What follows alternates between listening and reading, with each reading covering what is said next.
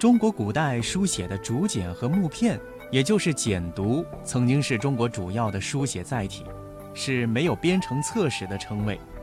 事实上，简牍是一个总称，包括竹简、木简、竹牍和木牍。在纸发明和推广之前，简牍是中国书籍的最主要形式，对后世书籍制度产生了深远的影响。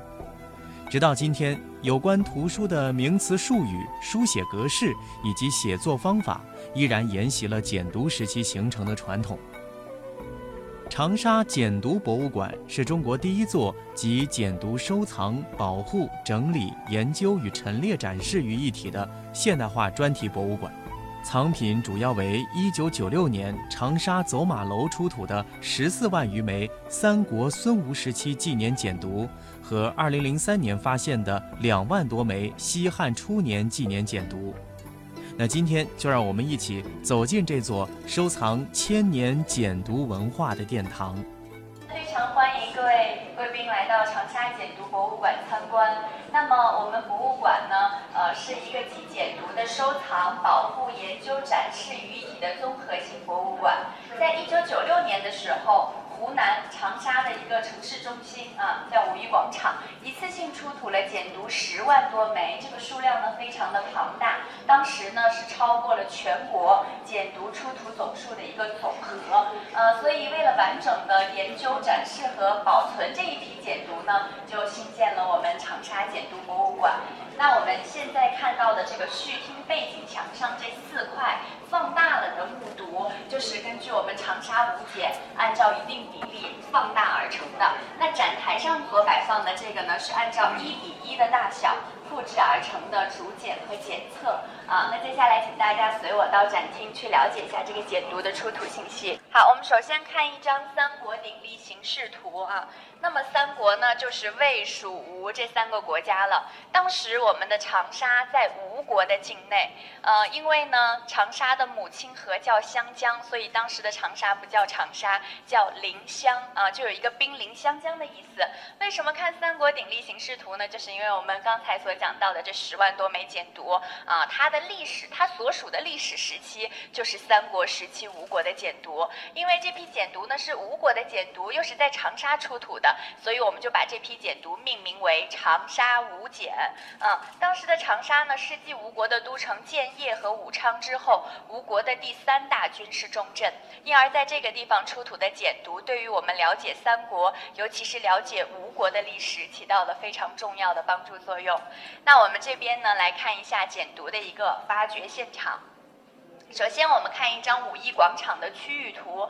五一广场呢，它两千多年来一直都是长沙市的中心地带。在古代的时候呢，它是长沙市的政治中心，是一些官府和皇室的所在地啊。所以这个地方出土的简牍，对于我们了解当时的一些啊这个官府的文书档案起到了一些帮助作用。那旁边这张照片呢，就是当时简牍的一个出土地点了。红圆圈所标注的这个范围啊。当时在修建一个平和堂商业大厦啊，在这个修建商业大厦的时候呢，想要在大厦的东侧挖一个蓄水池，就意外的发现了我们这一批简牍。那这个红圆圈范围内，当时一共发掘出来了五十七口古井，分别出土了从战国到明清时期的文物三千多件啊。那么最最最重要的就是编号为二十二号的古井了，它就出土了前面说到的十万多枚简牍，还有我们展柜中盛放的陶罐。和钱币都是在二十二号古井中出土的。那我们这边看到的呢，是一张简牍刚出土时候的照片了。啊，这一张颜色有一点发绿的，就像。刚煮熟的面条一样啊，它就是简牍刚出土时候的样子了。因为这些简牍它长期浸泡在黑色潮湿的泥土当中啊，所以呢，它的竹质啊、纤维啊都已经腐朽掉了。面对这样的简牍，专家做的第一个步骤就是剥取和清洗。剥取、清洗一枚就要花掉四十至五十分钟的时间。那么这十几万枚，一共用掉了专家将近十三年的时间。那我们现在这一批简牍已经完全的清。清洗出来，并且已经全部都试文试读出来上面的内容了啊。那这些简读的原件，我们来看一下。我们这个展柜中所盛放的这些呢，就是按照我们长沙五简的内容做了一定的划分啊。首先，我们怎么知道这些简读它们是三国孙吴时期的呢？就是通过上面的一些年号了，了解到这一批简读呢是公元二二零到公元二三七年的文书档案啊，所以推断呢这个简读是孙吴时期的。那么这些简读内容中最重要的就是这个赋税简，因为我们长沙五简中有一半以上的内容涉及。到了赋税，那赋税呢，就是老百姓的一些税收状况了啊。当时吴国的费呃税收非常的繁重，我们可以看到这儿有个表格。嘉禾四年，长线田熟田收米一点二斛啊，什么概念呢？当时老百姓每一亩的产量是三斛，那么一点二斛呢，就相当于三斛的四成，对吧？啊，每年要把收成的百分之四十要缴纳给官府，说明当时这个百姓的这个压力是非常的大的啊。你肯定有很多人想问说，哎，这些简读我们刚才看到了，像软面条一样啊，经过剥取整理之后呢，怎么这么的完整？还可以看到上面的字。字迹啊，嗯，我们这个简读呢，它清洗过程中呢，呃，它会采用一个脱色脱水，最后会填充一个乙醇、石榴醇的化学物质啊，所以它才可以使它的这个纤维感重新的饱满起来。上面的字迹呢，是因为古人他采用的是松烟墨这种墨啊，松烟墨它含碳的成分非常高，所以一千七百多年过去了，字迹依然清晰可见。我们看到的这个呢，就是户籍简了。户籍简它就相当于我们的户口本啊，底下是原件，它会记录老百姓的一些呃这个年龄啊、居位、爵职等方面的信息。与我们现在户口本不同的是，它还会记录老百姓的伤残状况啊。如果有一些疾病啊、残疾啊，记录下来，这样收税的时候呢，就适当的减免一些。当时呢，这个赋税比较繁重啊啊，年满十五周岁呢，就要征。收收一个人头税了啊，所以呢，当时分这个小男小女、大男大女，就是从十五岁进行划分的。十五岁以下叫做小男小女，不征收人头税；十五岁以上叫大男大女，就要征收人头税了。好，我们再往前看到的这个呢，这两块呢是司法文书目读，这也是我们长沙五简当中保存比较啊少的一部分了。我们可以看到啊，这两个目读就是下面的这两个原件啊。呃，我们可以看到这个木牍上面的字迹非常的清楚啊。如果跟我一起看一下的话，大家都可以认出来啊。一个叫许迪的官吏，他干了什么事呢？他贪污了老百姓的米一百一十二斛六斗八升啊，就被判处了死刑。当刚才也讲到了，当时每亩只有三斛，对吧？啊，一百多斛的米已经非常的多了。判处死刑之后呢，审理这件案件的官吏。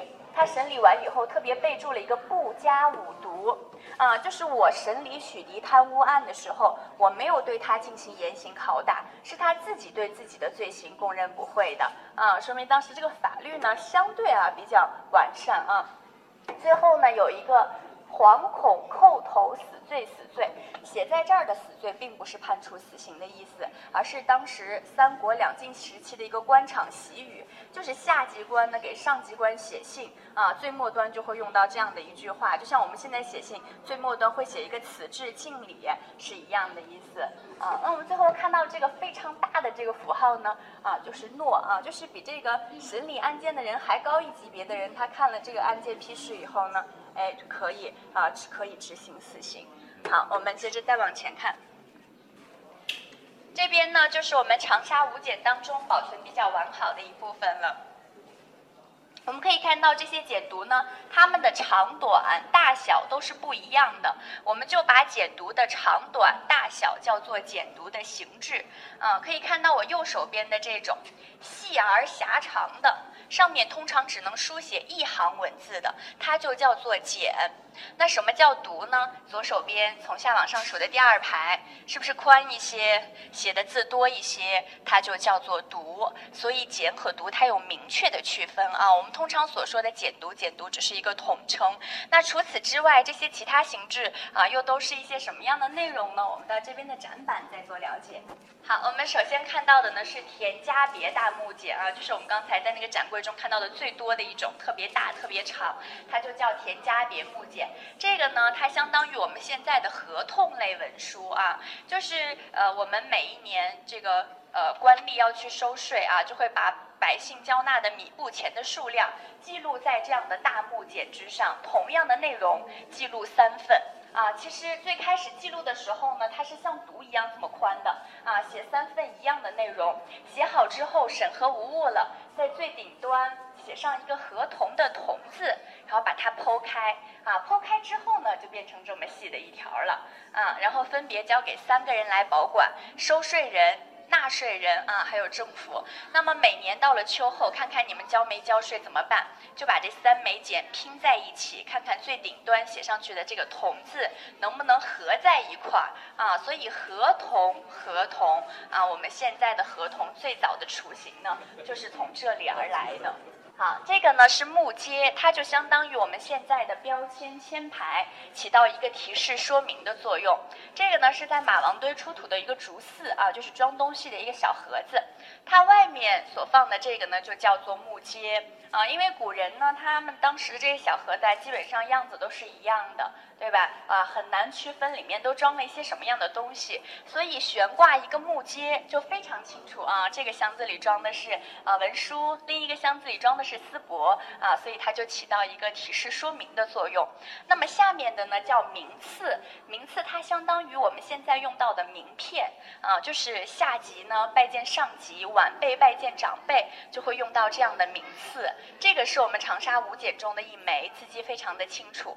弟子黄巢再拜，问起居。长沙益阳字元宝啊，一个叫黄巢的人呢，他去拜访一位长者，就拿了这样的一枚名次啊。其中的弟子和在啊，是黄巢本人的一个谦称。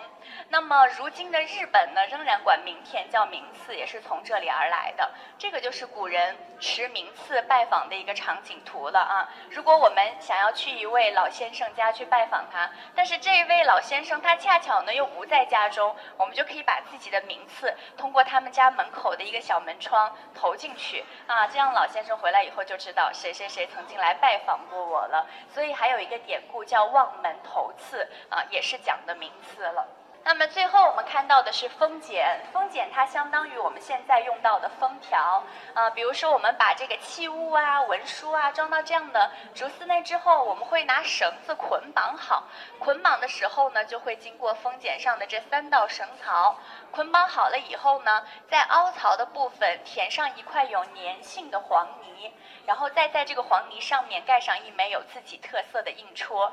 等这个黄泥阴干之后，就可以运输或者是保存了。在运输保存的这个过程中，如果这块泥脱落了或者是破损了，就说明这个盒子里的东西很有可能被人打开翻看过啊，就起到一个密封保密的作用。有一个成语叫“三缄其口”，啊，也是从这个封简引申而来的。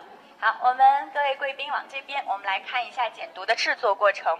简牍的制作过程呢，分为五个步骤。第一步叫做备料，备料呢，我们通常是就地取材的。北方呢以木头为主，南方呢就以竹子居多啊。准备好材料之后，第二步叫做片结与刮削，就是把这些用于制作简。简牍的竹子和木头，把它剖开，截锯成适合书写大小的窄条啊。那么用于书写的一面再做一个打磨光滑。古人所用的简，大部分的长度呢就是我们小臂这么长啊，因为当时呢并不像现在这个书案啊这么的丰富发达，所以往往就可以这样子放在小臂上就可以进行书写了。所以长度大部分就是跟小臂一样长的。接下来是杀青啊，杀青呢，因为新的竹子它是有水分的，所以呢，呃，要把新的竹子在火上烤一下，烤的这个过程呢，就叫做杀青了啊。这样把这个水分烤干了以后，就便于书写和保存了。那我们知道，宋代名将文天祥有一首诗：“人生自古谁无死，留取丹心照汗青。”那汗青的本意就是杀青的意思，后来被引申成为了书册。嗯，那最后两个步骤呢是编联和书写，这两个步骤是不分先后的。可以先编连再书写，也可以先书写再编连。我们编连好的简读就叫做简册啊，这也为这也是为什么我们现在把一本书称之为一册书的缘由了啊。册字呢，它是一个象形字，对。就像一个一个简牍呢，用绳子编连起来的啊。这个册字呢，早在甲骨文上就有发现。那甲骨文是商周时候使用的，对不对啊？说明其实在商周时期呢，简牍也开始使用了，只是因为它很难保存，所以我们现在还没有发现当时的简牍实物。好，我们这边看到的展柜呢，是一些复制而成的铜奔、铜斧和铜凿。像这种大的工具呢，是在简牍制作过程中做粗加工使用的，是伐木工具啊。小的工具呢，是做一个精加工使用的，比如说钻洞啊、挖槽啊，就会用到这个小的器物。上面呢，就是我们简牍通常用到的一些啊木材和竹料了。哈。我们这个看到的呢是啊一个文书工具箱，它就相当于我们现在的文具盒啊，用来盛放一些笔呀、墨啊、砚台之类的啊。这个叫做铜削刀，它相当于我们现在的橡皮擦啊。就是古人写错字怎么办呢？就拿铜削刀把上面的这个竹的竹竹皮啊削掉，然后再重新填写了。好，这边呢看到的是古人用到的毛笔。有没有发现它另外一头也是尖的，对吧？我们现在另外一头不是尖的啊，因为它古人有一个随身带笔的习惯啊，但是他们又没有我们现在这么多包啊、口袋啊，所以呢，他就把它削尖，就可以插到发髻当中了啊，就可以随时携带、随时备记了。啊，我们这一部分呢是中国简牍部分啊，就是历一些简牍的信息了。那么简牍在我国的历史上呢，使用了一千多年的时间，因而也留下了辉煌的文献资料。我们这一张地图黑三角所标注的呢，就是简牍主要出土的地点了，集中分布在长江流域的湖北、湖南省，还有广大的西北地区。啊，为什么会这样呢？有一句俗话叫“湿千年，干万年；不干不湿，只半年”。什么意思呢？简牍它是由竹子和木头做成的啊，它。只有在极度潮湿和极度干燥的环境下，才便于永久的保存啊。所以符合这样气候特征的两个地方，我们现在发现的简牍数量呢是最多的。那目前所发现的最早的简牍实物呢，是在这个湖北随州的曾侯乙墓当中。啊，曾侯乙这个墓葬，曾侯乙这个墓葬非常有名，因为它出土了六十四围编钟啊，同时也出土了最早的简牍实物，叫做浅册。浅册呢是指随葬物品的清单啊，因为当时的人们有这样的一个丧葬习俗啊，就是当时陪葬什么样的物品，他都要拿这个竹木简牍一一记录下来啊，所以我们通过这个浅册简呢，也了解到大量的一些历史信息啊。那我们这边再看一下。好，我们这边看到的呢是湖北荆门郭店的老子甲本啊，老子大家都非常的熟知，对吧？啊，这个老子呢是最接近于历史上真正。老子原始版本的一个书啊，因为大家知道秦始皇呢，他采取了焚书坑儒的政策，所以在秦始皇期间呢，所有很多儒家经典啊、道家经典啊，就全部都被烧掉了啊。但是这一本老子呢，是先于秦始皇执政之前下葬的，而且墓葬的主人地位非常的高啊，所以呢，我们才可以把它发掘出土之后，了解到跟我们现在老子呢一个真正的一个区别啊。呃，因为秦始皇呢采取了焚书坑儒的政策啊，所以秦代能够保留下来的简牍就显得非常的珍贵了。大家可以看一下这个展柜，这个展柜中的这个书籍呢叫做日书。日书呢就是用时日来推断吉凶祸福的一种术数类书籍啊，呃，就相当于我们现在的黄历一样啊。当时呢秦始皇焚书坑儒的时候，有三种书是不用烧的。医药的书、种植的书，还有就是占卜的书，所以日书能够得到广泛的流传。我们每一个人有自己的生肖，对吧？那我们的生肖来自哪里呢？就是日书的道者篇。啊，这个是我们现在十二生肖的流行说法。这两个呢，分别是在放马滩和睡虎地两个秦墓中出土的秦代的日书的道者篇啊。每一个地支后面呢，都跟着一个动物，这也是我们十二生肖的最早版本了。好，我们这个看到的呢是甘肃天水放马滩出土的秦代的木板地图啊。这个木板地图呢，他们是当时呃当时秦代的啊。非常有趣的是，它跟现在这个陕西西安一带的这个直部分位啊，还是完全一致的啊。说明过了两千多年了，陕西西安一带的这些并没有经过很大的一些地质变动啊，所以它们的植被分布呢依然是完全一样。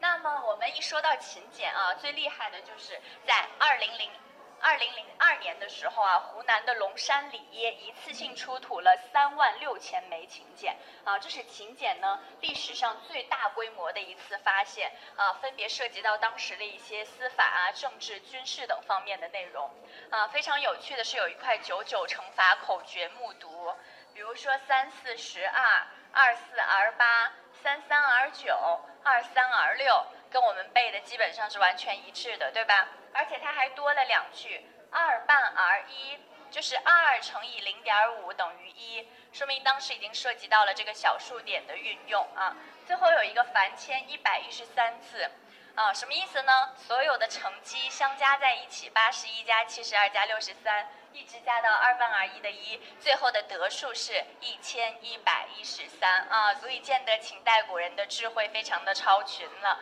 好，我们这边看一下古井复原场景。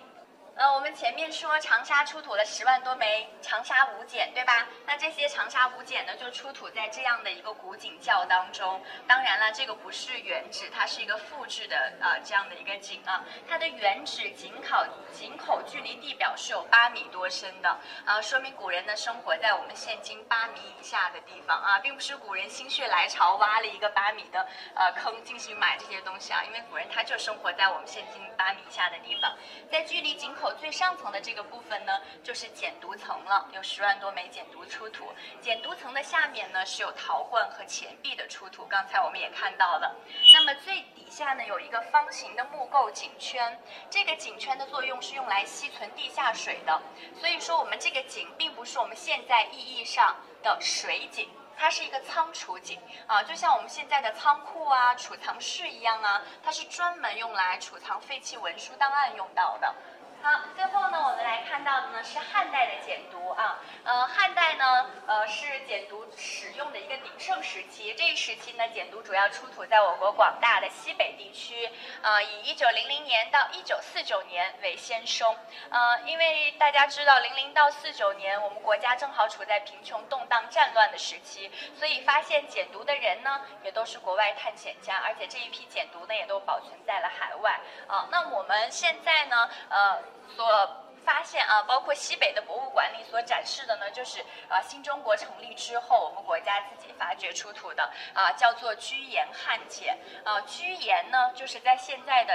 内蒙古跟甘肃交界的地方，在古代呢，它是一个屯田驻兵之地啊，所以呢，在这个地方呢，遗留下来大量的这些当时的一些生活啊、战争等方面的内容。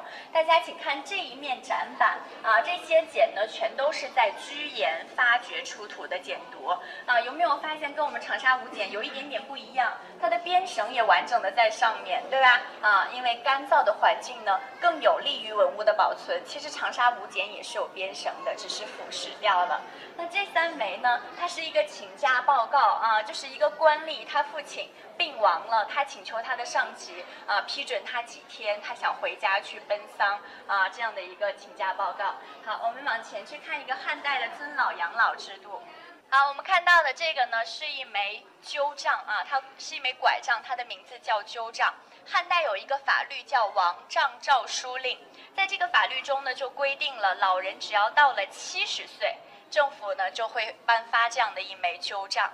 然后拥有鸠杖的老人，他是有一定特权的，比如说见到长官呢，可以不用下跪啊，而且可以减免租税。对于那些不赡养持杖老人或者是殴打持杖老人的人，最高的刑罚会判处死刑啊。那么鸠杖的杖头，它是一个斑鸠鸟。为什么用这样的鸟作为杖头的形象呢？因为斑鸠呢是古代传说中的不噎之鸟。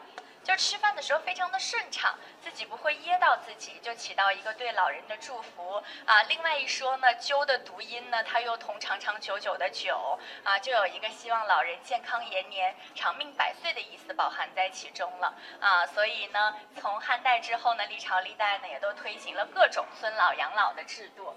好，我们最后呢来看一个，我们这边来看一个三维动画。动画中所讲述的呢，就是我们三国时期的一个人口普查了。这个在我们长沙五简中呢，人名和地名都是有真实记载的。我们来看一下这个动画。好，我们看到当时审查户口有这样几个步骤：背书就是接到上级命令的意思啊，要接到上级命令才可以去核查户口；引核呢是悄悄的去检查，不能大张旗鼓啊；围步就是我们刚才看到的，登记在这个竹简之上。对他要把他审查好的户籍信息交交给县城大人。我们看右下角有一个破别宝具，刚才给大家讲到了田家别，田家别是一式三份，分别交给不同的人，对吧？这个破别的别呢，也是一样的形制啊，把它分成三份，这个呃户主一份啊，然后官府一份，然后来审查户呃户籍的人一份，同样的别这样的内容啊。我们前面的故事情节呢，大概讲的就是他们家。去年有四个人啊，但是去年呢没有新生的小孩，但是有一个祖父啊。今年呢也是四个人，祖父过世了，新生了一个小孩儿啊，所以呢人口发生了人口总数没有变，但是人口的组成发生了变化啊，所以这个官吏呢就要重新登记了啊。我们前面也讲到了，十五岁以上要交人头税。对吧？啊，去年四个人，四个人都要交人头税，今年四个人只有三个要交人头税了。所以当时呢，不管是官吏也好，百姓也好，都非常喜欢审核户籍啊，对自己啊，对官府都是有好处的。 있습니다.